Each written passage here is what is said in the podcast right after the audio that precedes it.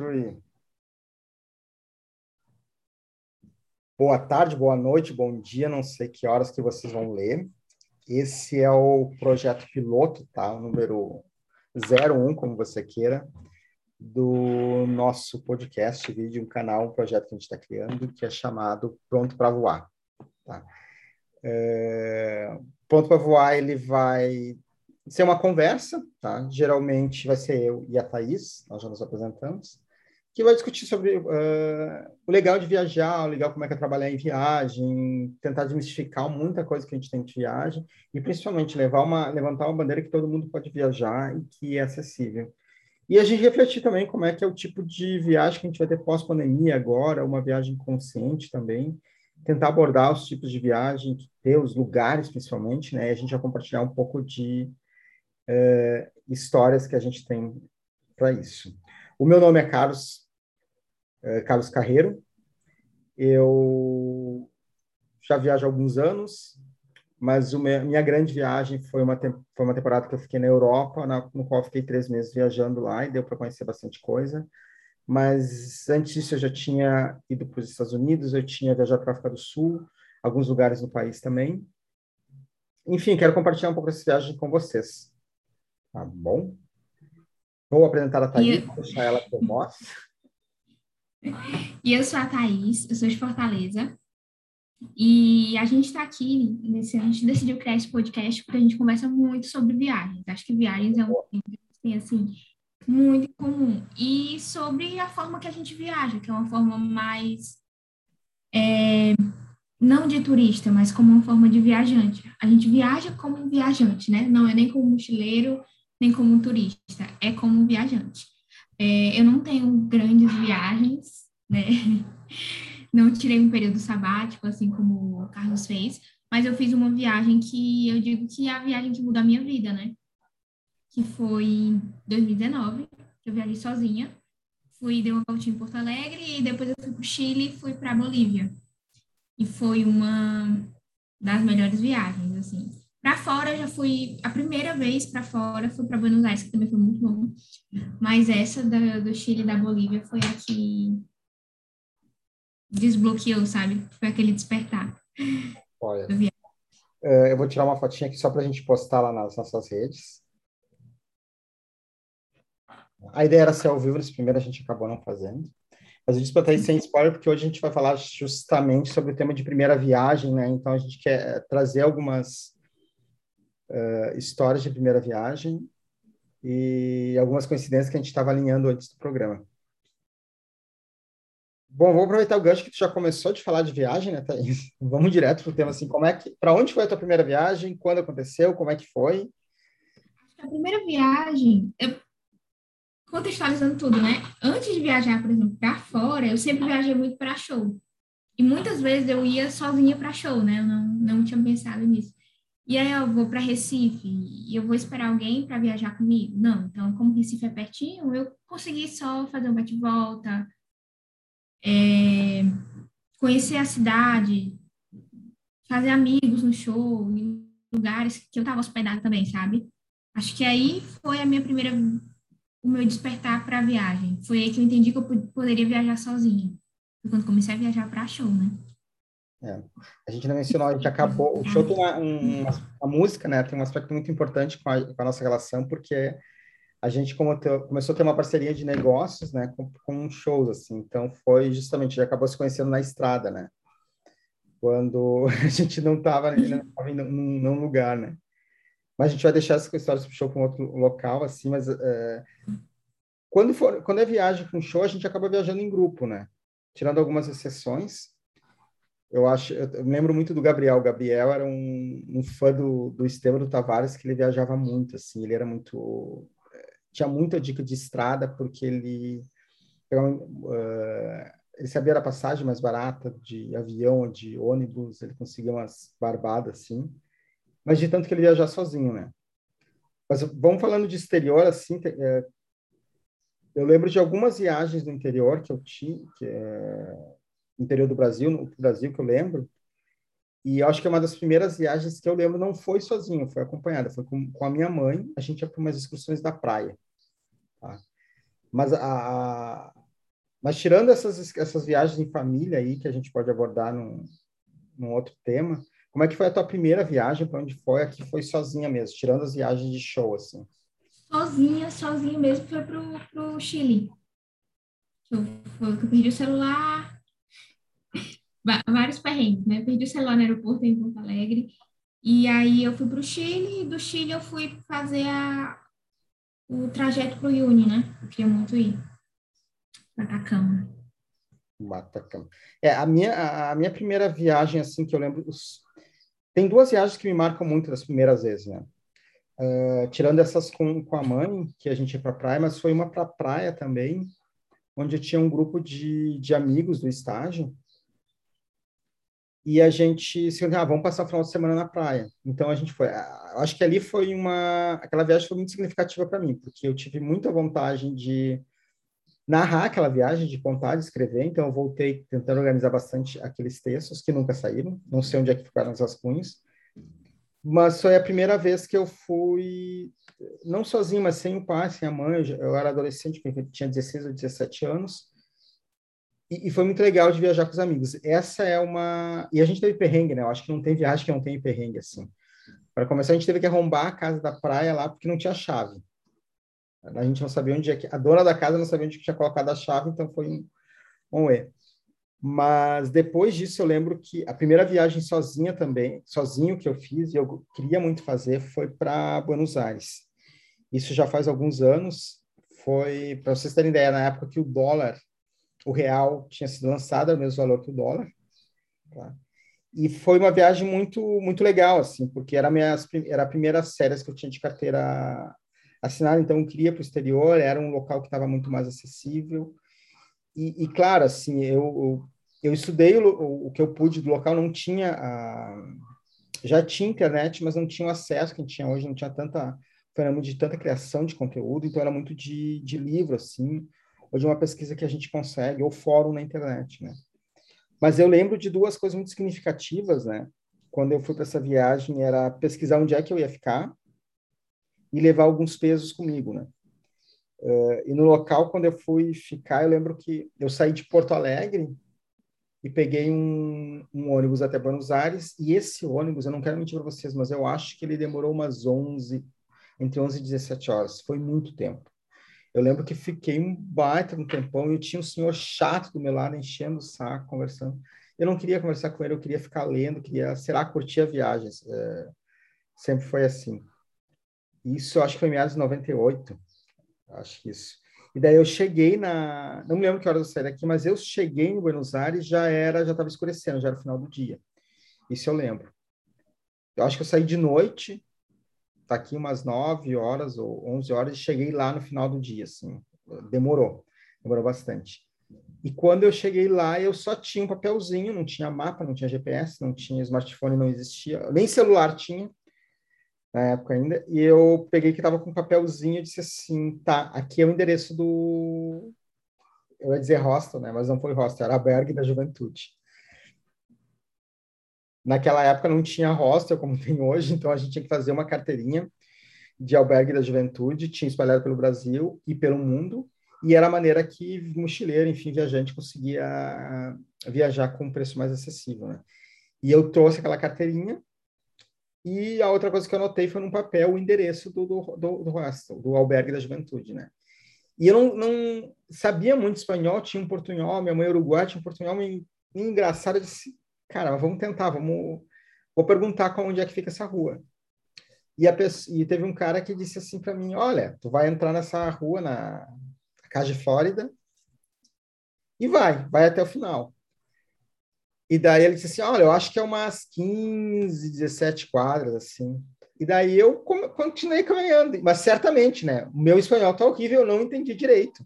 Não pode ser isso. E fui, daí, e a, eu não sei como é que é em Fortaleza o, o, o parâmetro. Aqui, aqui no, no, no, em Porto Alegre, a gente tem o, uma, a, uma rua que é chamada de Rua da Praia, que na verdade o nome dela é Rua dos Andradas. Mas a Rua Caja é mais ou menos assim, ela é comprida e tem um monte de loja, é o centro de, de Buenos Aires, uhum. atravessar toda ela. E daí eu fui caminhando, fui caminhando, fui caminhando, fui caminhando, e caminhava, e caminhava, e caminhava, lá pelas tantas, já tinha perdido a conta de quantas quadras tinha ido, e perguntei para uma outra pessoa, tá, onde é que é? Não, tu vai indo, continua mais uma cinco, eu acho que eu entendi direito a primeira vez. E eu fui, eu fui, eu fui. E daí, quando eu cheguei lá, finalmente cheguei, daí já tinha, já era uma parte mais obscura, assim, da, da cidade. Era mais pro lado de Porto, do porto da, da, de Buenos Aires. Cheguei na, no bendito albergue, eles já estavam fechando, mas aí o cara, ele, eu bati na porta, ele disse, o que tu quer? Aí eu vim aqui que eu quero me hospedar. E daí ele, ah, mas essa hora a gente não atende mais, mas eu acho que ele viu minha cara de assustar e está, entra aqui que eu um jeito. Cansado, né? Também. Cansado. Nossa, aquelas 17 horas foram, 17 quadras foi algo que foi louco, assim. Mas foi muito legal, foi a primeira vez que eu tinha, uh, tinha ido, eu, eu levei um pouco de peso, depois eu troquei lá, eu não sabia como levar dinheiro, e, e eu não, não sabia de nada. Eu não sabia como ia chegar no local, no local não tinha, não tinha visto o mapa, não tinha perguntado nada, não tinha levado dinheiro para táxi, porque tava, era... Eu diria que eu estava sempre duro, mas eu percebi que ao longo dos tempos eu gosto de, via, de viajar com... Uh, com pouco recurso, com pouca coisa. E, e, dinheiro não carreguei muito. Tinha alguma coisa no, no cartão, que eu não me lembro como é que eu levei dinheiro aquela vez, mas eu tinha trocado algum, alguma moeda, né? E o resto em, na moeda do Brasil. Mas foi muito significativo, porque uh, depois de anos, eu fui perceber assim, poxa vida, eu podia ter tomado alguns cuidados, né? Saber como é chegar no local, de repente pesquisar quanto é que era o taxista, porque eu cheguei de noite, a gente não conhece a cidade, Daí não sabe se é uhum. perigosa, se não é. É uma coisa que eu não faço hoje, se for viajar, é chegar à noite. Eu é. Eu não faço isso. Mas, mas é acontece. É, é, acontece, mas é coisa que a gente aprende com os anos, né? Viajando. Sim. É. Eu, eu, esse lance de não chegar viajando de noite foi muito muito doido, porque assim, geralmente eu, a primeira, a única coisa que eu faço numa viagem, é, de planejamento mesmo é saber onde eu vou ficar a primeira noite. Então, eu, por conta dessa primeira viagem, eu cuido como é que eu vou chegar, sair do aeroporto para ir até o hotel, ou como é que eu vou chegar do, da rodoviária, enfim, e até o lugar onde eu vou hospedar. E eu sempre prefiro não ir de noite, eu chego de manhã na cidade, ou na pior das hipóteses, eu chego no, no meio do dia, assim, né? Eu gosto de chegar de manhã porque a gente consegue já aproveitar, né? A gente pega muito deslocamento. Uhum. Mas às vezes acontece chegar à noite. E uma das últimas viagens que eu, que eu fiz lá na, na Europa foi para Marrocos. E daí foi tudo do contra, porque Marrocos, eu tinha, estava visitando, foi mais de 10 países naquela mochilão, mas foi Marrocos foi o único local, local que eu não tinha reservado hostel. Não tinha dado tempo, estava em outro lugar, não, não tinha conseguido me organizar para isso. E eu cheguei lá quase noite. Quando eu cheguei na cidade, no, no, quando eu cheguei no, no aeroporto, era quase noite. Quando eu cheguei na cidade, já era noite. E para quem não sabe, Marrocos ela é todo é tipo um labirinto. Então, para te achar alguma coisa lá, é absurdo. É, não é o inglês que eles falam lá, eles falam francês e, o árabe. Então, daí começa a complicar. Nossa. E daí eu comecei a ficar com medo, porque para nós brasileiros é como se fosse uma favela. Uma favela plana, porque. Rodeado, né? Desse jeito é rodeada e assim tu, tu, não tu não sabe o que espera assim como tem um monte de trabalhador lá e lá tem muito mais trabalhador né não que aqui não tem mais nessas velas mas lá tem uh, é, é, pelo código que eles têm pela pela cultura deles é pouco roubo que tem geralmente quem rouba lá não é nem não é nem um marroquino é gente de outro lugar porque eles são muito rígidos ainda são bar, são mais são rígidos no sentido de eles punirem com, com violência um roubo ou alguma coisa, né? Então, é, nesse aspecto, é um, é um local seguro de viajar, só que o desconhecido com uma cultura diferente, tô vendo o pessoal de burca lá, e eu disse, cara, não, não sei disso, eu não sei se eu vou ofender ou não. E as pessoas querendo me ajudar, eu desconfiado, não queria ajuda, e daí chegou pela centro e disse, cara, Dani, eu vou ter que pedir ajuda, mas daí eu consegui um hostel lá, consegui é, marcar um, mesmo assim foi barato, mas já era noite. Eu tinha, então, toda o, foi um sufoco que eu tive. Depois, esses dias eu estava lembrando, depois eu consegui andar direito na, na cidade, mas chegar de noite no local desconhecido é uma coisa que eu evito ao máximo. É a dica, se tivesse um artezinho aqui, dica número um para os viajantes, não cheguem no local de destino à noite. Outra coisa que eu gosto de, de, de fazer quando eu chego num lugar novo, é tirar um dia para conhecer ali os arredores, sabe? Sem pretensão nenhuma. Ver onde é que tem comida no preço legal, ver o que, é que tem para fazer ali perto, onde é que tem casa de câmbio. Eu fiz isso quando eu fui, quando eu cheguei na Atacama. Eu tirei um dia, eu cheguei acho que 10 horas da manhã. Então eu não podia fazer check-in no, no hostel. E aí eu deixei minha mochila lá e fui sair para andar, assim, sem rumo. Fui procurar uma casa de câmbio, comer e fiquei andando. Isso foi muito bom, porque no, nos outros dias eu sabia onde é que tinha. É pequeno, né? A gente sabe onde é que tem onde é que tem é, comércio, onde é que eu ia comprar água, depois eu vi onde é que tinha lavanderia, onde é que tinha água mais barata, porque água lá é muito caro. Como é que os, as pessoas lá estavam comprando água? Porque eu comprei uma garrafinha de dois litros, mas aí depois eu vi que todo mundo comprava um garrafão de seis e enche nas garrafinhas pequenas, né? São pequenas coisas. E outra coisa que você falou foi que chegar sem, sem se preocupar apenas com o dia um, né? de hospedagem. Eu acho que é porque você foi sozinho, porque se fosse com outras pessoas. Ah, sim. Já, já seria bem diferente. O bom de você viajar só, levantando a bandeirinha de, de viajante solo, né? É que você tem mais liberdade para fazer as coisas, mais liberdade para até para descansar ou para. É, não, mas, mas, essa, desculpa mas essa dica do, do reservar pelo menos a primeira noite é uma segurança, assim. Porque acontece duas coisas. Tá? Claro, depende da negociação e da preparação que, que vai ter para a viagem. Mas por que, que eu tomo esse cuidado? Porque eu já peguei uh, hostel, um lugar que era horrível. E daí, se tu, se tu reserva, os outros dias, eles não vão te devolver todos. Uhum. Tá? Aí, é hostel, às vezes é muito tranquilo tu pegar, e se tu gostou daquele, daquele hostel, eu digo porque eu já fiz isso algumas vezes gostei daquele hostel, tá, não tem pro dia seguinte, mas eu consigo pro outro dia. Daí tu fala com, com o pessoal ali, tu deixa as tuas mochilas, vai, dorme em outro local, entende? E depois tu volta ali e fica. Porque, às vezes, assim, as, as fotos é uma coisa que mente muito, né? Isso aconteceu comigo em... Não aconteceu em, em que Buenos Aires não tinha foto, mas no motivo ideal aconteceu.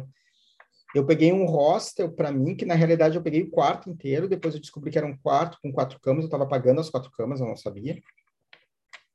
Mas tudo bem, era, era um outro momento, assim, é, foi uma dieta que valeu a, a, pena. E, tá, e as fotos até fazem sentido. Aí daí eu quis dizer assim, não é só só tem que tomar cuidado, tem que tomar cuidado com as fotos e com as outras coisas que a gente não vê. O cheiro de mofo no, no vejo muita gente, é. muita gente reclamando de cheiro de mofo em todo lugar.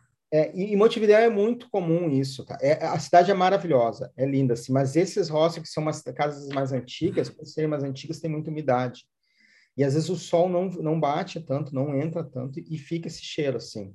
E tem a oportunidade de ficar em lugares ótimos ali, mas é comum, assim, eu falei com outras pessoas, assim, ah, tem o cheiro de mofo, tem cheiro de mofo.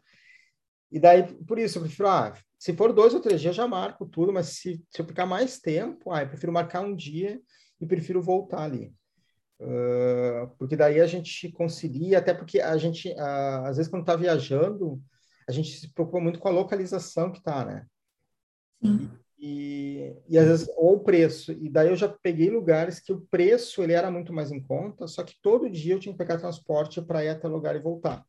E no final das contas. Acho que localização é o ponto principal. É. Eu acho é para gente que gosta de caminhar assim bastante, localização ela é ela é imprescindível porque tu quer as coisas perto também, né? E tu pode poder ir de um local para o outro. Porque essa dica que tu que tu diz assim, eu nunca nunca no meu roteiro disse ah, vou reservar um dia para explorar, né? Mas eu exploro e eu e Montevideo foi assim, eu caminhei muito, eu caminhava muito, muito, muito, muito, muito. Porque eu não peguei transporte público lá. Eu não estava na vibe de pegar transporte público ainda. Hoje eu até me divirto, quero gosto de experimentar os, transportes locais.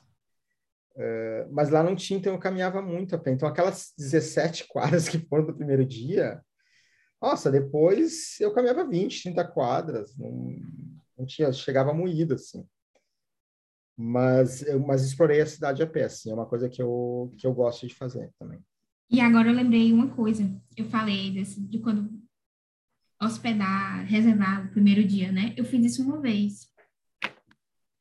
Mas eu estava com um amigo e foi uma diária que a gente pegou em Salvador. Porque eu disse, não, não sei se eu vou gostar, se eu vou ter tempo de explorar a cidade, então vamos ficar um dia. E de lá a gente marcou os outros dias para Morro de São Paulo, né? Reservei um dia em Salvador, mas na nossa programação a gente colocou três a quatro dias para ver o que, que a gente ia fazer, se ia gostar ou não. E acabou que a gente só ficou realmente uma diária, e a gente ligou para a pousada lá em Morro de São Paulo e pediu para acrescentar mais dias.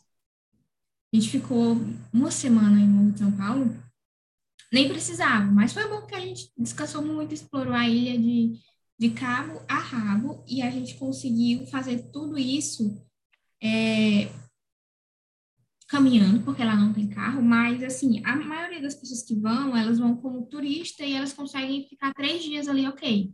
Conhecer os pontos principais da ilha e tal. A gente passou uma semana, então a gente já estava, assim, lugares que nenhuma pessoa que vai nos três dias conhece. Melhores lugares para assistir o pôr do sol. É. Como a gente já estava indicando para as outras pessoas que a gente conhecia no meio do caminho, onde eram os melhores lugares para assistir o pôr do sol, que tinha pouca gente, sabe? Não, mas a gente precisa de tempo, né? Para uhum. brincar com isso daí. Porque se a gente fizer corrida assim também não, não dá.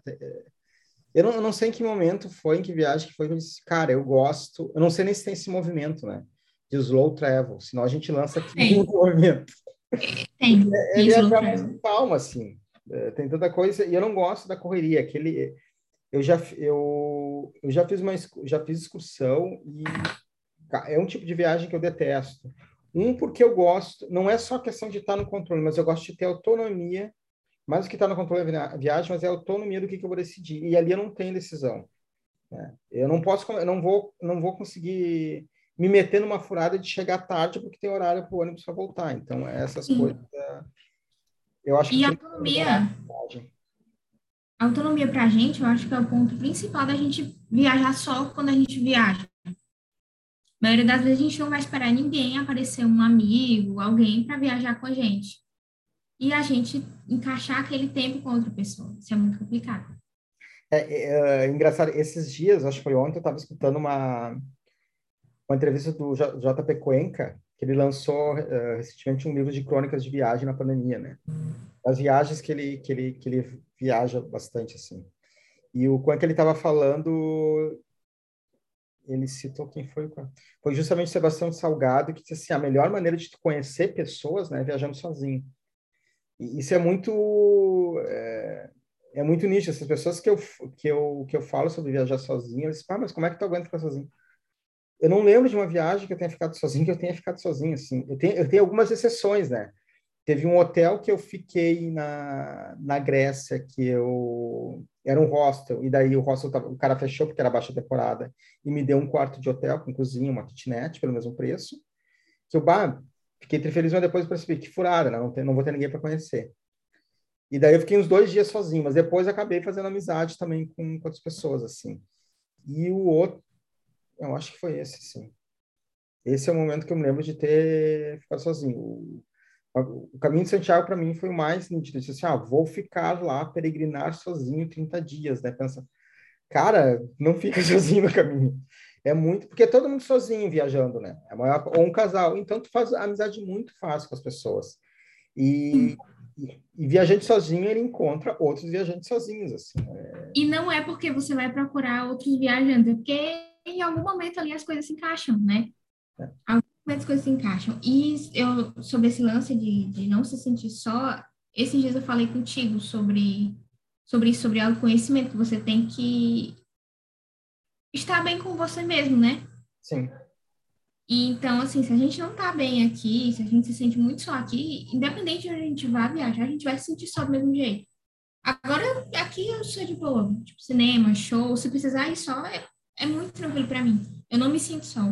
Quando eu viajo também, em nenhum momento da minha última viagem eu me senti só. Eu assim, tava numa van e eu já vinha com várias pessoas conversando e trocando ideia, e todo mundo que viajava só. E é muito legal essa troca. Você aprende muito com as pessoas. É. Eu acho que a gente aprende todo tipo de viagem, né? Porque quando a gente viaja com, com amigos e com, com, uh, com nossos cônjuges, com, com marido e mulher, com as crianças, a gente aprende também, né? Nem que seja ter mais paciência, mas a gente aprende. Mas o, o, o, lance, assim, quando eu vi, porque quando eu viajei com os amigos, teve os perrengues, teve os uh, ainda mais se tu eu não acredito muito naquela viagem, naquela amizade da noite, né? Eu acredito em amor à primeira vista, eu não acredito em amizade à primeira vista. É, explicar por quê. Porque às vezes as pessoas se conhecem assim, bah, vamos viajar, se conhece. Cara, é um teste. Se você se, se na amizade é, tu, te, tu, superou, então tá, a amizade na viagem vai, vai continuar. A mesma coisa para casamento. Eu digo assim, quer conhecer alguma pessoa, viaja com ela e mora com ela. Porque daí a gente vê o que, que é no dia a dia. E eu acho que viajar é ainda pior do que morar, porque é o seguinte, não tá na tua cama, não tá no teu banheiro, não tem as tuas roupas, não tem a tua comida, uh, não tem teus horários, tu não tem a rotina. E daí dois, três dias, gente, é muito tranquilo. Vai passar uma semana nisso, começa a complicar. E começa a estressar. Tem que, é, é o.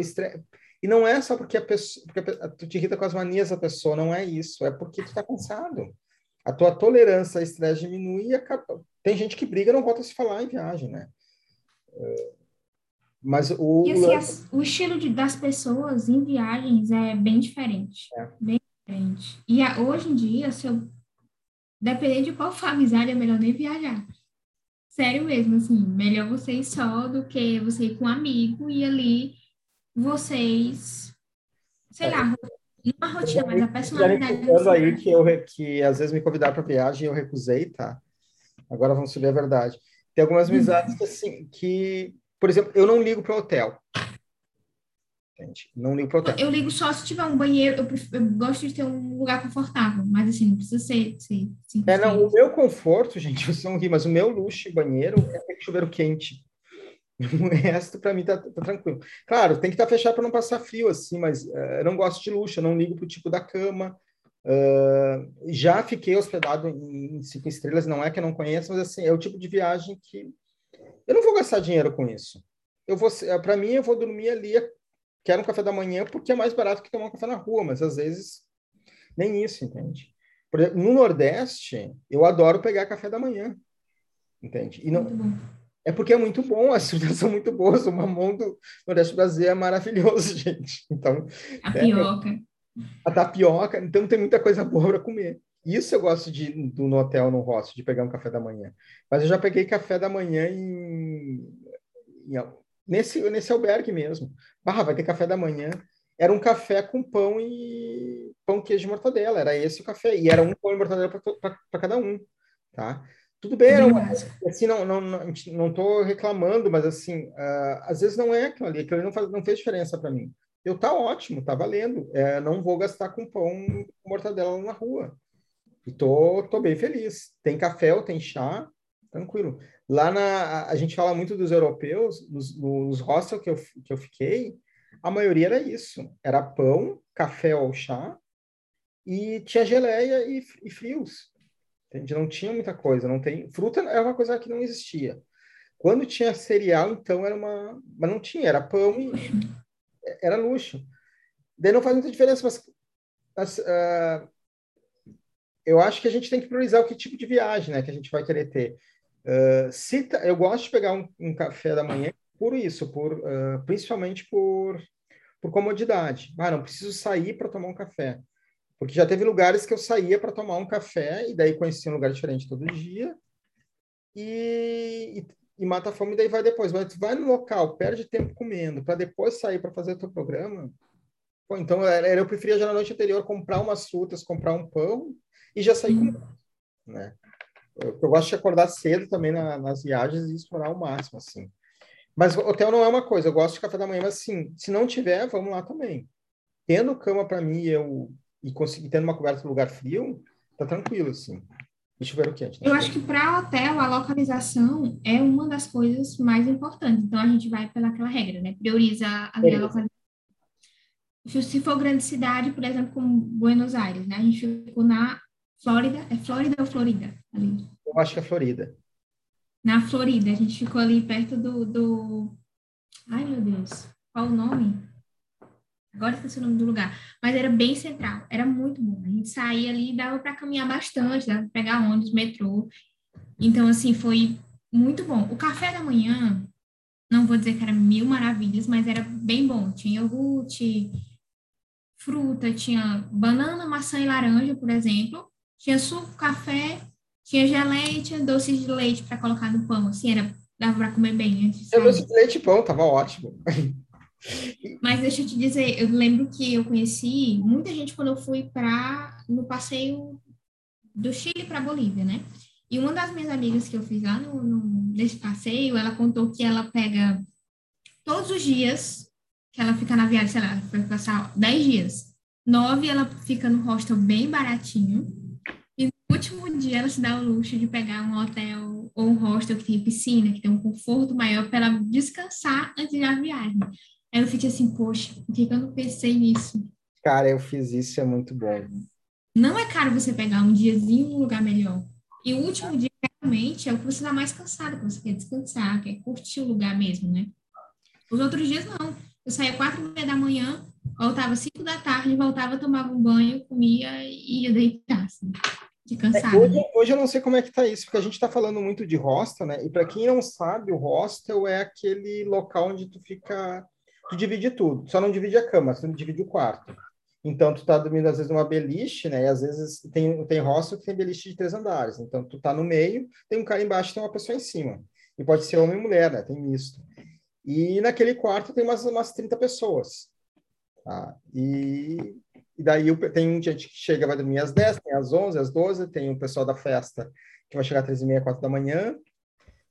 Uh, é, e, tu, uh, e banheiro é, é, é, compartilhado também, né? Uh, às vezes é banheiro misto também, às vezes é banheiro compartilhado com, com os chuveiros compartilhados, inclusive, né, para todo mundo. Então a gente começa a, mas é divertido. A gente começa a não ter tantas exigências para isso, né? Só que às vezes tu quer, por exemplo, ter um, ter um conforto né, de ter um banheiro só para ti. Então daí tu escolhe um, um outro outro tipo de habitação. Uh, mas uma coisa que eu achei interessante, eu trouxe isso porque, assim, eu lembro que quando eu comecei a... A primeira, a primeira vez que eu comecei a falar de hostel para a minha galera, assim, eles não, não conheciam. E daí eu lembro assim, não, tá doido ficar em hostel, dividir meu quarto com outras pessoas? Não, bem capaz. E daí eu pagava uma fortuna lá para um negócio, né, porque não precisava. Disse, e daí eu disse assim, cara, não vale a pena. E eu lembro que teve, eu dizia assim para eles, Tá, se vocês vão viajar em quantos? Ah, em quatro pessoas. Então pega um hostel com um quarto com quatro camas. Sabe? É muito baratinho. Porque senão, às vezes, inviabiliza a viagem. Não, não tô obrigando todo mundo a fazer hostel, né? Pode ficar, tem... Pode em hotel. A Red Ibis, ela é extremamente acessível, por exemplo. Tem o Ibis Budget, que é bem, bem acessível os, os valores. É, eu sou canguinha para hotel, eu já acho caro, mas ele, ele, é, ele é acessível, não, não tem por que não fazer isso. Mas tem hostel que tu vai pagar metade e tu pode ficar com quatro pessoas ali, entende? E às vezes a experiência vai ser muito legal, assim, porque é gente que está... Uh, às vezes é o dono do hotel mesmo, é o dono da casa. É... Eu, eu, digo, eu suspeito de falar, mas assim, ó, tem que experimentar um hostel uma vez por... É, e assim, tem que experimentar em, em diversos momentos, assim, por exemplo, eu fui para o Rio de Janeiro, eu, primeira vez que eu fui viajar, eu disse, não, jovem, né? Demais, assim, com os amigos, não, vamos todo mundo ficar em hostel, porque é barato, a gente vai passar o dia fora, a gente sai cedo, volta tarde, a gente só precisa de uma cama para dormir e um banheiro para tomar banho. O quarto que eu peguei era um quarto desses. Tinham oito beliches e o quarto lotado. Cara, eu acho que quando eu cheguei no primeiro dia foi meu maior arrependimento. Porque Rio de Janeiro, a galera vai para lá por volta 4 horas da manhã, chegando no quarto, derrubando a. E eu, meu Deus do céu. Eu acho que seria mais inteligente se eu tivesse pegado um quarto com... só com os meus amigos, que eram uns quatro pessoas. É, e depende da. De, a gente, na preparação, né, a gente estava pensando em falar em tipos de viajante, a gente preferiu cortar, mas assim, depende muito do tipo de viagem, né? Porque assim, tem hostel, uh, tem hostel que ele limita a idade, assim, até pessoas até 30 anos, até 35. Depois disso, eles não aceitam. Ah, mas eu quero ficar no ligo para Não, eles simplesmente não aceitam. Por quê? Porque é uma galera que vai para fazer festa. Tem, tem outros hostels que não, que são pessoas. Hoje, hoje eu acho que já está mais popular, entende? Porque, assim, Hoje a gente, antes hostel era a pessoa que tinha uma casa grande que colocava para fazer hostel, né? Era uma, uma versão mais barata do café uh, do hotel. Do? Do hotel. É do hotel, não, é daquele outro do Bed and Breakfast, do B&B. Hum. É uma versão mais barata do que isso. Mas hoje tem outras opções. A gente está falando de hostel, né? E daí, se quiser conhecer galera, mas se tu quiser conforto, não precisa ir para hotel também, tá? Pode ir hotel, é, vai do teu tipo de, vai do, do, tipo de viagem, né? Do que quiser fazer. Uh, a gente não falou ainda do Airbnb, que é uma outra excelente opção. E tem hostel, tem hotel ali, tem uma casa. Popularizou muito. Popularizou muito. Tu pode ficar em mansões às vezes com um preço muito acessível, né? A um preço que tu não pagaria no hotel, assim. E daí, mas depende do teu, do teu orçamento e eu acho que é do tipo de viagem, como tu vai ficar. Não precisa eu gosto de uma indiada na, na viagem. Né? Eu sou um cara que gosta de indiada, assim, de já dormi em hotel, em, em aeroporto, já dormi em barco, já dormi em rodoviária, mas assim, uh, não precisa ser, não é só esse tipo de viagem. Eu quis viver aquela experiência. E dormir na rodoviária foi a pior coisa que eu fiz, porque estava uma noite fria, a puta que pariu, mas aí também não tive muita escolha, porque o preço do hotel estava absurdo. Eu não ia, não, não tinha condições de pagar. Mas eu acho que tem que experimentar para saber qual tipo de viagem que se quer. Né? E tem via... hoje a gente tem essa possibilidade de ter muito tipo de viagem. Dá para fazer excursão, dá para fazer pacote, dá para fazer uma viagem completamente independente, dá para fazer semi-independente. Uh, dá para pegar um monte de tipo de hospedagem, a gente pode ficar na casa de amigos. O crowdfunding, o crowdfunding não, o Couchsurfing ainda funciona, tem umas outras uh, opções dele também. Talvez Hoje em dia ele é pago. Né? Mas mesmo o pago dele. Mas é uma taxinha, uma pequenininha. Assim, e é pago para verificação, tu, uh, e se tu contribuir com a comunidade... E eles começaram a cobrar na, na pandemia mesmo, justamente para os custos né, que foram maiores. Sim. Porque tudo isso envolve custo servidor também. Uma, uma, a gente sabe bem, assim, tem uma série de custos que as pessoas... Ah, mas uh, todo mundo tem que ganhar. Mas não é ganhar, às vezes é para a comunidade se, se, manter mesmo. Sim. Uh... Que a comunidade viajante é uma comunidade bem unida, né? Você imagina que não, mas quando você está viajando ali sozinho, você conhece outras pessoas que estão sozinhas, vocês se unem de um jeito, vocês ficam ali unidos de um jeito, amigos de infância ali. É, mas é que tá todo mundo no mesmo barco, nesse, nesse aspecto, é o mesmo barco de que tá todo mundo sozinho, num, principalmente quando vai uma viagem exterior, né? Eu acho que a gente pode abordar um pouco nisso de porque assim às vezes tu tá no exterior sozinho com uma cultura diferente, com uma língua diferente. Às vezes não geral, quando tu viaja para o exterior, é justamente isso. E daí é natural que tu encontre um outro brasileiro, e por mais que tu não goste de encontrar brasileiro lá fora, tu te aproxime dele. Uh, ou, ou tu começa a chamar o argentino de teu melhor amigo, o uruguai de teu melhor amigo, porque começa a ter uma, uma ligação com a América Latina, entende? Porque daí é a gente que é o estrangeiro lá, diante dos europeus. Uhum. Daí começa a fazer sentido. E, e, nisso se nasce muitas amizades, assim. A gente se une por, por conta disso. Tá todo mundo precisando de ajuda. E, e é, isso é uma boa, porque assim, tem muita gente que. E tive amigos meus também que disseram, ah, não vou viajar porque eu não sei inglês, porque eu não sei espanhol. Gente, vai. Tá com medo, pega um pacote, porque toca. Já... Tem gente que não sabe, tá lá viajando, curtindo, porque esses lugares, principalmente as capitais, e principalmente isso no, no um grande circuito de turismo, né? As pessoas falam três idiomas, assim, basicamente. Elas estão falando inglês, é. estão falando espanhol, elas estão falando uma terceira língua. E, às vezes, muitas terceira língua é português. Uh, o, e o espanhol que eles falam, a gente, com alguma, algum treino, a gente consegue entender, né? E conta com a sorte também. Vai para um país que fale português. Eu, eu prefiro é, ir do que perder a oportunidade de ficar e dormir. Meu Deus, por que, que eu não fui conhecer aquela cidade, aquele país, você vai e deixa as coisas acontecerem, sabe? Faz o mínimo de planejamento, claro, mas deixa as coisas acontecerem. Quando eu fui para Buenos Aires, eu fiquei com muito medo, como nenhum dos meus amigos tinham viajado para fora, assim, era a mesma situação que eu, ninguém fala, falava espanhol, ninguém falava inglês.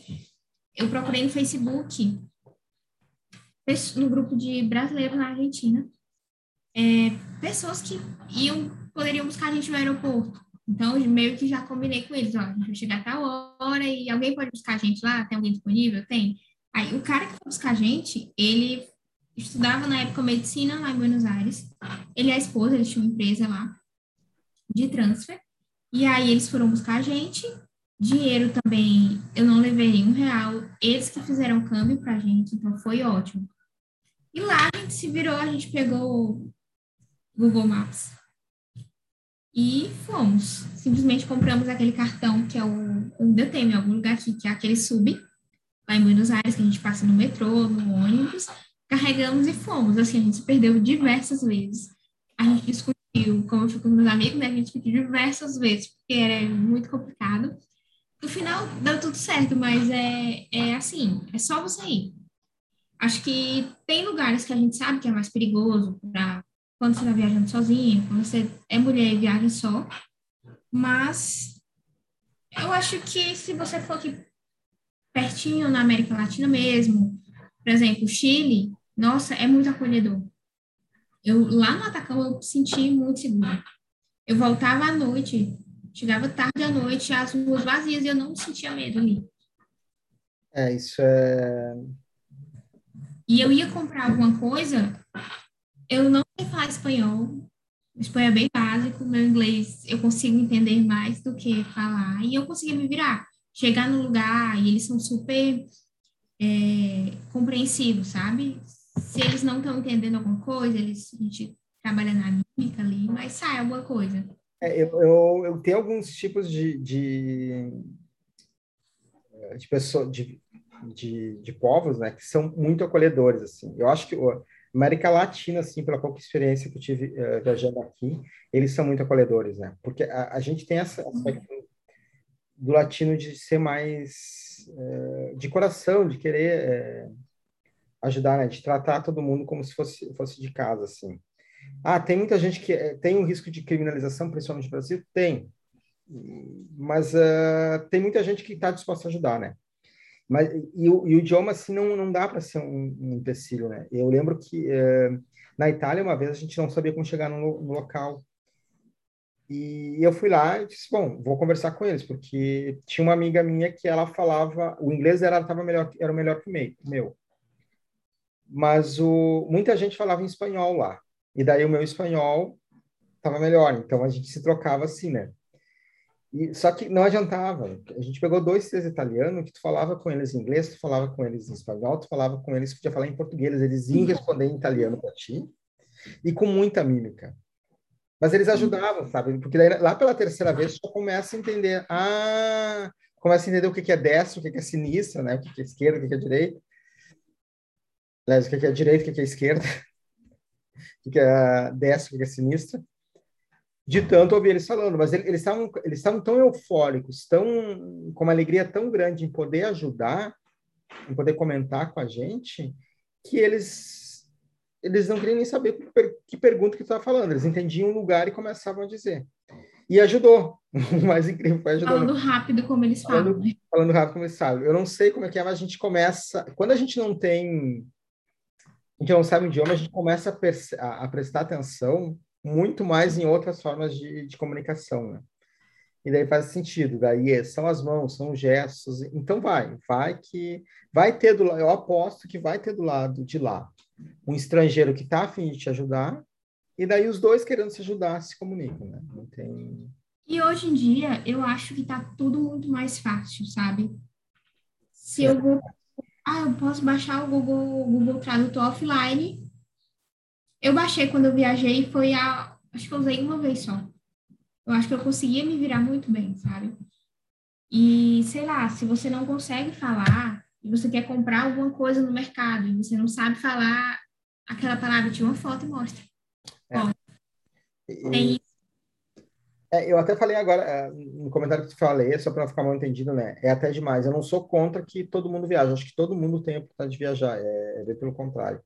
Porque eu acho que a gente está facilidade demais porque tem muita coisa automática, né? A gente começa a sugar muito. Eu acho que a gente tem que começar. Sei que algumas pessoas já falam, mas falar de um turismo mais consciente, né? Porque daqui a pouco fica tão, tudo tão fácil. A gente vai lá e vai, por, por exemplo, para um, um, local e suja toda aquela cidade e cai fora lá e não se dá conta, né? Porque é fácil chegar lá. Florianópolis, ela vive muito isso porque chega a época de veraneio, não é que os, o pessoal nativo de lá não gosta de turista, mas assim, gente vai fora de temporada no, em Florianópolis e vai na temporada, né? Eu não sei como é que é outra cidade, mas assim, o povo enlouquece, é muita gente, o trânsito fica caótico, e daí, assim, naqueles meses do veraneio, atrapalha toda a, a, a cidade. Ah, mas é uma cidade turística. É, é uma cidade turística, mas só por ser uma cidade turística não quer dizer que a gente não tem que ter respeito com quem está lá, né? E daí, a gente, às vezes, a gente xinga, a gente começa a jogar lixo na, na rua, e daí é claro que não vai ser bem-vindo, entende? É, o meu demais, assim, de que as coisas fáceis foi por isso, é que a gente acaba esquecendo, é, confundindo as coisas, né? A gente... Hoje está mais democrático, né? A questão da viagem. Naquelas, né? A gente, a gente fala democrático, mas ainda a gente sabe da... Eu acho que, eu acho que é, democr... é um democrático, entre aspas, é democrático para quem tem dinheiro ainda, né? A, a, gente sabe de projetos que pode abordar assim, de, de, viajar com pouca grana, tem gente que viaja com 10 reais por dia, uh, mas é uma outra pegada. A viagem normal, que todo mundo aceita é de conhecer um local, tu precisa ter uma grana para ir, assim. Sim. Ah, pode... E até por segurança, né? Até por segurança, é. Pode ser financiado em 30 vezes, 50 vezes? Pode. É.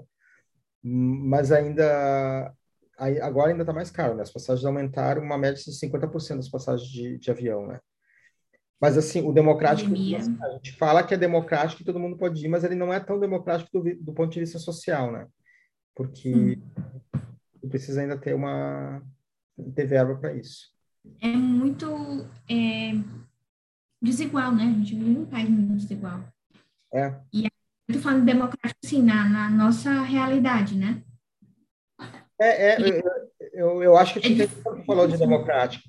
É, é, que a gente é difícil não falar de a gente falar em viagem, a gente vai acabar falando em política, né?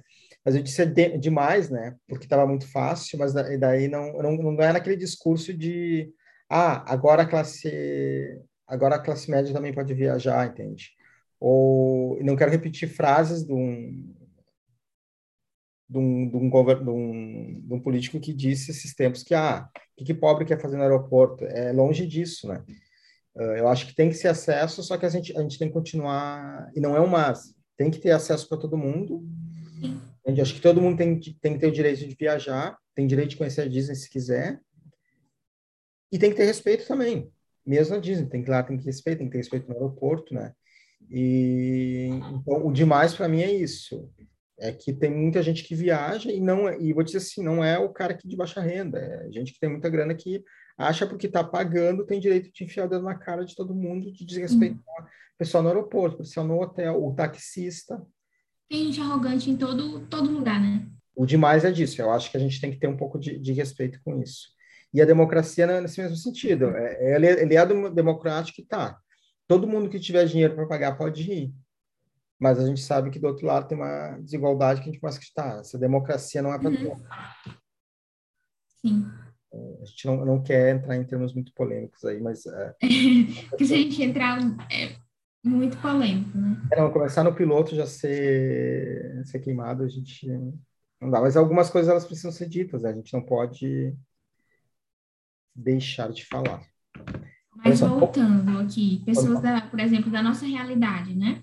Sim. É, muita gente que não viaja porque não quer. Muitas pessoas que têm medo. E muitas pessoas que acham que viajar é perigoso. Que eu acho que é uma das. Esse negócio de. Se você mora no Brasil, você vai, por exemplo, para Buenos Aires e que lá é perigoso. Cara, tu mora no Brasil. Pois eu, é. Se você, eu aqui, por exemplo, realidade de Fortaleza, que é uma cidade grande, eu sei que se eu andar de ônibus, ou que se eu andar numa grande avenida, tiver a pé e caminhando, pode aparecer alguém me assaltar. É, tem, tem uma coisa que o, o amigo ele fala assim, o grande, maior risco de uma viagem, né, é que ela não aconteça. Eu acho que a gente tem que, daí a gente separa assim, tem gente que gosta de viajar e curte viajar, e e, e, tem gente que não gosta, e eu acho que tá legal também. Tu, uh, estão vendo assim, tem um monte de livro aqui atrás, né? Eu adoro ler, mas não, eu, meu pai não gosta de ler. Meu irmão não gosta de ler. Tá? Eu não vou ficar obrigando com eles, não vou estar dando livro de presente para eles. Eles não gostam, eles são, é, eles detestam a leitura. Eles não gostam mesmo. E eu, tá, que pena, não, tem um monte de livro que eu gostaria de que eles lessem, compartilhar com eles histórias, mas, mas enfim, é uma realidade que eu tenho que aceitar. Eu não, eu não, nem, não tenho, nem quero ter essa prepotência de achar que eu posso dizer o que, que, o que, que eles gostam de fazer ou não. E viajar também, a gente está falando para um público que gosta de viajar, né? Eu gosto de estabelecer assim. Uh, agora, ou pessoas que querem viajar, mas precisam daquele empurrãozinho. É, ou, mas, é, mas, é, mas tu quer. É, a gente, uh, agora, se tu não quer viajar, tu vai começar a uh, achar um monte de desculpa. Tu vai achar que é perigoso, que não sabe a língua, que não tem dinheiro. Porque uma coisa que eu via muito, e eu escuto muita gente falar assim, ah, eu não viajo porque eu não tenho dinheiro. Daí eu digo assim, tá, mas tu, tu experimentou ir na tua cidade, no parque e tal. Ah, mas isso não é viajar. É um viajar, tu vai viajar, no, vai conhecer a tua cidade. É assim que começa, assim. Eu gosto muito de, de visitar, de, de, visitar Porto Alegre, que é uma cidade que eu conheço, que eu, praticamente eu moro ali, é do lado, né? Uh, porque para mim é uma, uma, espécie de viagem. Então, assim, a gente criar, que, uh, ter uma falsa ideia que viajar aqui para a Europa, acho que a gente tem que repensar. Não é, não é só disso que a gente está falando, né? É, às vezes é num, num, parque diferente, às vezes aqui mesmo a gente vai para um, a gente, ah, vamos viajar. A gente vai para uma outra cidade aqui do lado porque tem um parque, tem uma vista que é legal. Entende? Daí, é, por que, que eu digo isso? Porque assim, muito dos medos que a gente tem, às vezes são desculpas que a gente não está escutando, que a gente não quer fazer. Então, uhum. assim, se tu não quer viajar, tá tudo ok, não precisa. Se quiser viajar, daí sim eu acho que vale a pena encarar os medos, né? Daí sim entra o negócio do perigo. Mas é que nem tu disse. Uh, eu acho que foi bem colocado. Tu tá no Brasil. Gente, a gente, se a gente for para a Europa, assim, na praticamente quase todas as cidades da, Europa, inclusive do leste europeu, com os cuidados que a gente sai para sair de casa, a gente, assim, com a metade dos cuidados que a gente faz para sair de casa, em qualquer lugar do país. Eu não vou, não vou dizer que só do Rio, porque não é só do Rio, não é só São Paulo, Porto Alegre está tá um caos também, Fortaleza está um caos. Tá? Todas as capitais, assim, elas são da mesma forma, assim, esses mesmos perigos, né? É, então acho que assim, se a desculpa é essa, tá passando mais perigo na tua casa do que viajando. Uh, e, mas assim, eu falo de um ponto de vista masculino também, né? Eu sei que daí tem uma, uma série de outros medos de, de mulher.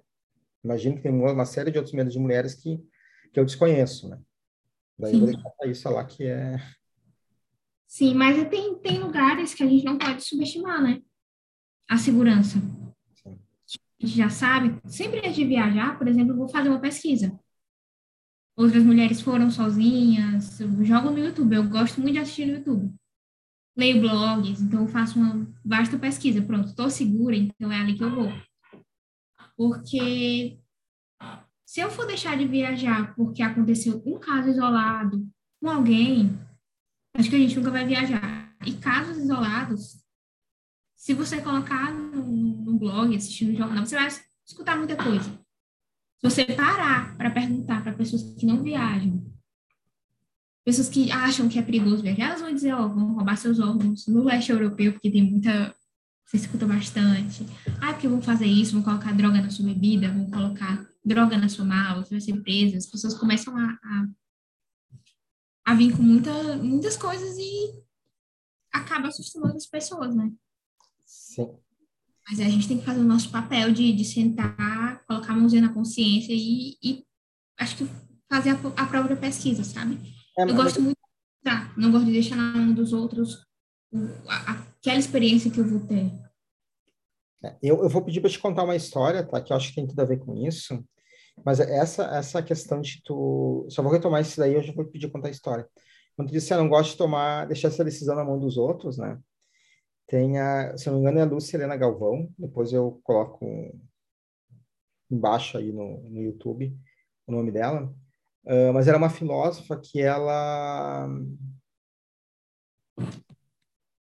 Ai, esqueci o nome assim. Maria Lúcia Galvão, se não Vou pesquisar aqui enquanto eu falo com vocês.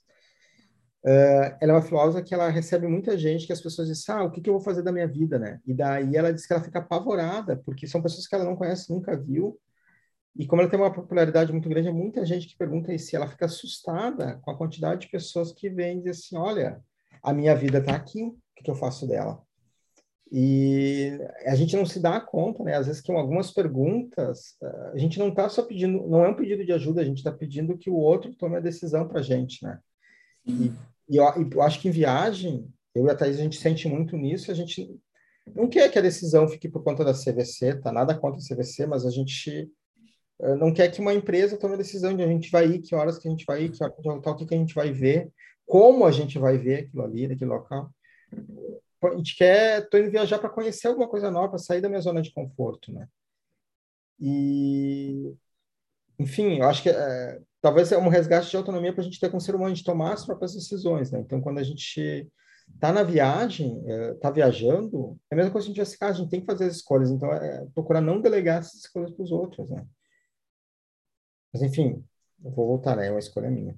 Mas o, o que eu ia te pedir era, eu acho que foi pro deserto que tu estava indo, que tu começou a fazer uma pesquisa e um monte de gente disse para te não ir, que era perigoso. Foi pro Uyuni, fazer o trajeto São Pedro do Atacama pro Uyuni né? E eu, eu nessa viagem, nessa minha última viagem, eu estava muito tranquila, despreocupada, assim, eu só vou, né? Não vou me preocupar com muita coisa, só vou. E quando eu fui comprar o, o passeio para o Ione, o trajeto, que a gente não faz só, né? Tem, tem que ter uma empresa e tal, tem que ter um guia boliviano que vai, não é qualquer pessoa que pode fazer. E comprei não pesquisei muita coisa. Eu vi que era muita foto legal, muito lugar bonito, que era um sonho, parecia proteção de tela do Windows. Quando foi um dia antes de eu viajar, eu comecei a pesquisar. E as pessoas diziam coisas absurdas, que os motoristas é, iam bêbados, que você ia passar fome, você tinha que levar sua própria comida que era pouca comida, que você tinha risco de ter infecção intestinal, e eu fui, eu vivi aquilo e eu voltei, meu Deus. Foi o contrário que eu li. O motorista que, que levou a gente pro, pro trajeto, super atencioso, muito cuidadoso. Comida, comida sobrava, todo dia. Nem um dia eu disse eu fui dormir com fome. Sempre teve muita comida. A única coisa que eu levei mesmo foi água. Eles pedem para a gente levar água. E eu levei para esses dias, que foram quatro dias, 6 litros de água. Mas foi uma coisa que eu aprendi a não levar em consideração aqueles aquelas experiências negativas das outras pessoas, né? Hoje em dia eu prefiro viver ter, querer viver a, a experiência, sabe? De ir lá e viver. Óbvio que tem cantos, tem lugares que a gente sabe que é perigoso, que enfim. Mas o cuidado, né? Oi? A gente quer dobro cuidado, né? Sim. Mas, assim, foi muito tranquilo. Acho que foi a melhor viagem da minha vida. Foi... Eu acho que eu teria me arrependido muito. Não teria conhecido tantos lugares legais. Não teria, sei lá. Foi uma das melhores coisas. E eu indico sempre, se a pessoa tiver a oportunidade de ir para o que não é só um lugar, né? Tem todo aquele trajeto que são três para chegar até lá. É, tem algumas viagens que mexem com a gente, assim, bastante. Mas eu, eu gosto muito dessa tua história porque a, a gente tem uma quantidade enorme de, de, informações, né? E quando a gente vai viajar, a gente tem que fazer a curadoria dessas informações nossas. E a gente vai pegar a gente que teve experiência negativa, mas gente experiência positiva. A gente tem que tentar alguma, alguma tirar uma conclusão daí. Mas, poxa, se quer muito fazer um negócio, cara, a gente pode ter 300 pessoas dizendo para a gente não fazer. Vai lá e faz, porque eu acho que é o arrependimento de não fazer tipo assim, a Thaís, eu tô cobrando um texto dela dessa viagem há muito tempo, né? Por quê? Porque, assim, tem um monte de, de, ah, de feedback negativo, então tem que ter um positivo também, porque daqui a pouco uh, o pessoal deixa de conhecer um lugar lindo, maravilhoso, entende? É um lugar que eu não conhecia, tá na minha lista para ir, porque tem um monte de gente falando coisa negativa, né? E às vezes são experiências, não é o local, né, gente? É, assim, tem coisas que muita gente não vai gostar que vai sentir desconfortável porque a gente ficou no hostel que não é nem chamado hostel, é, é albergue.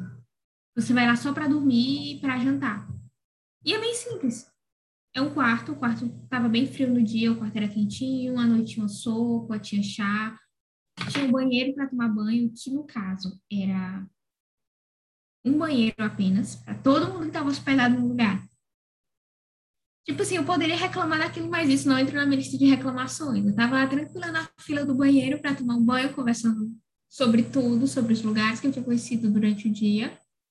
E aquilo não foi nenhuma reclamação.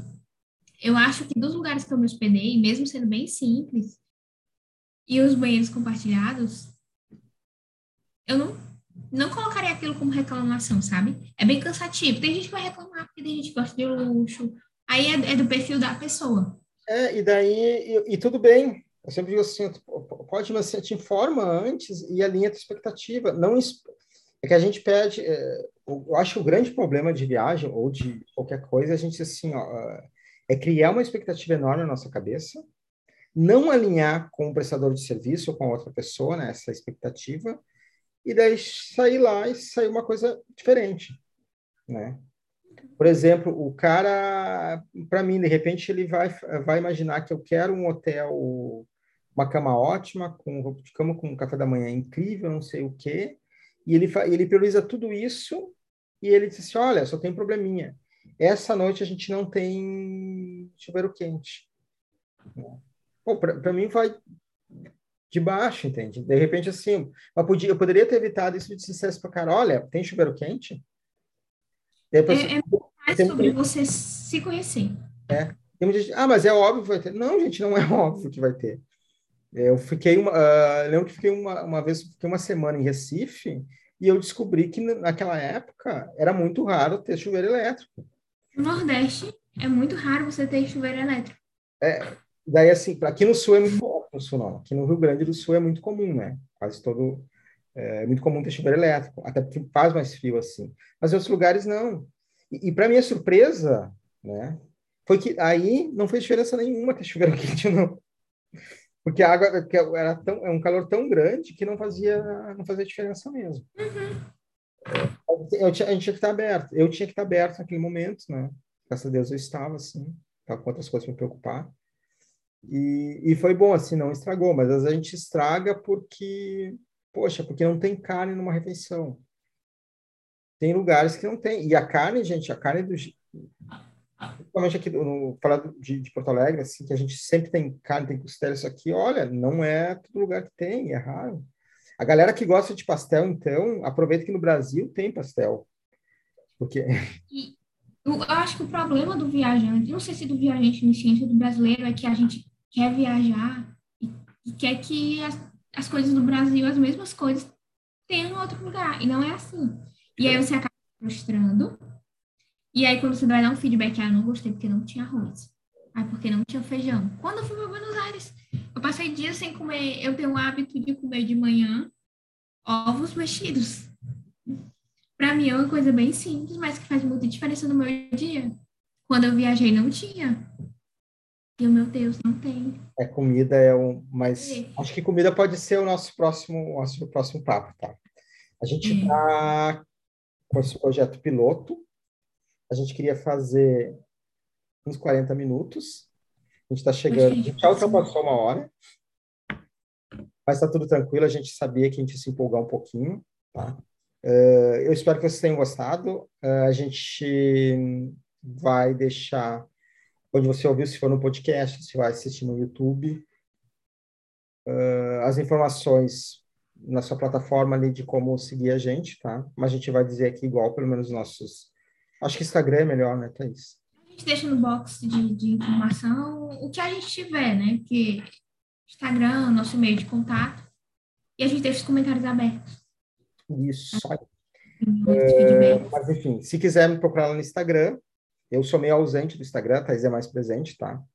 Mas tem alguma coisinha lá. É arroba Carlos Carreiro, underline. E o da Thaís é? Underline, Thaís com H, Caetano. Tá bom. Uh, até daqui 15 dias, a gente se encontra e a gente espera ter mais surpresas para vocês. Espero que vocês gostem. Tá bom? Valeu, boa tarde. Até mais. Tchau, tchau.